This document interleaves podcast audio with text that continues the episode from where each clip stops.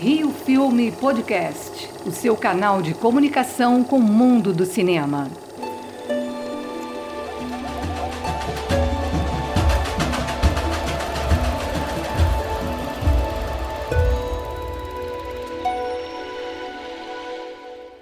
Vamos entrevistar cineastas, produtores, diretores e atualizar as informações sobre os desafios da cultura nesse momento de pandemia mundial. Nosso convidado de hoje, Gabriel Correia Castro, tem mais de 15 anos de experiência no audiovisual, produzindo e dirigindo documentários.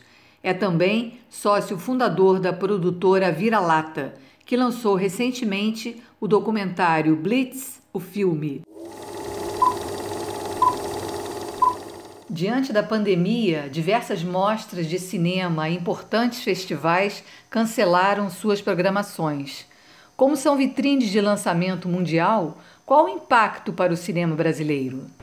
É, eu acho que o impacto para o cinema brasileiro vai ser grande, vai ser bastante ruim, mas eu acho que esse impacto vai acontecer com todos os cinemas do mundo, né? não é só para o cinema brasileiro. Então eu acho que na verdade vai ser um, um intervalo que teremos né? daqui a 10 anos, quando a gente olhar esse período no passado, ele vai representar um hiato, um período onde paramos para cuidar da saúde, para cuidarmos um dos outros e naturalmente todas as atividades diminuíram. Né? Então eu entendo que vai ter uma, uma redução considerável realmente da, do que vai estar sendo exibido, mas eu acredito também que no ano seguinte a gente vai ter uma retomada, então todos os filmes que ficaram parados nesse momento, que deixaram de ser lançados né, nos grandes festivais, serão lançados todos juntos. Então eu acho que basicamente é uma questão de esperar um momento é, passar e aguardar esse período de retomada. Nesse momento de isolamento social, o que o cinema e as artes, de uma maneira geral, podem fazer pela população?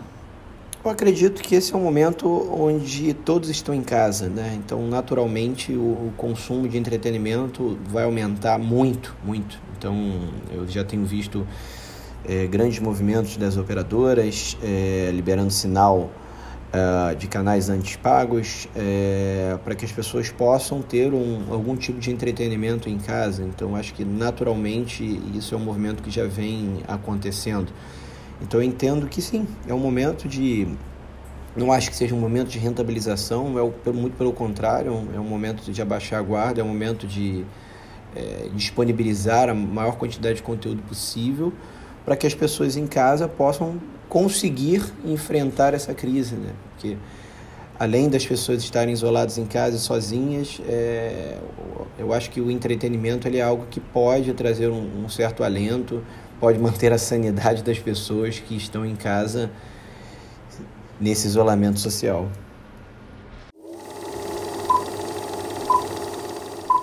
Após o término da pandemia, como os eventos culturais poderão ajudar a reverter as eventuais perdas econômicas no país? Eu acredito muito na economia criativa, sempre acreditei, é uma, uma das indústrias que mais vinha crescendo no Brasil.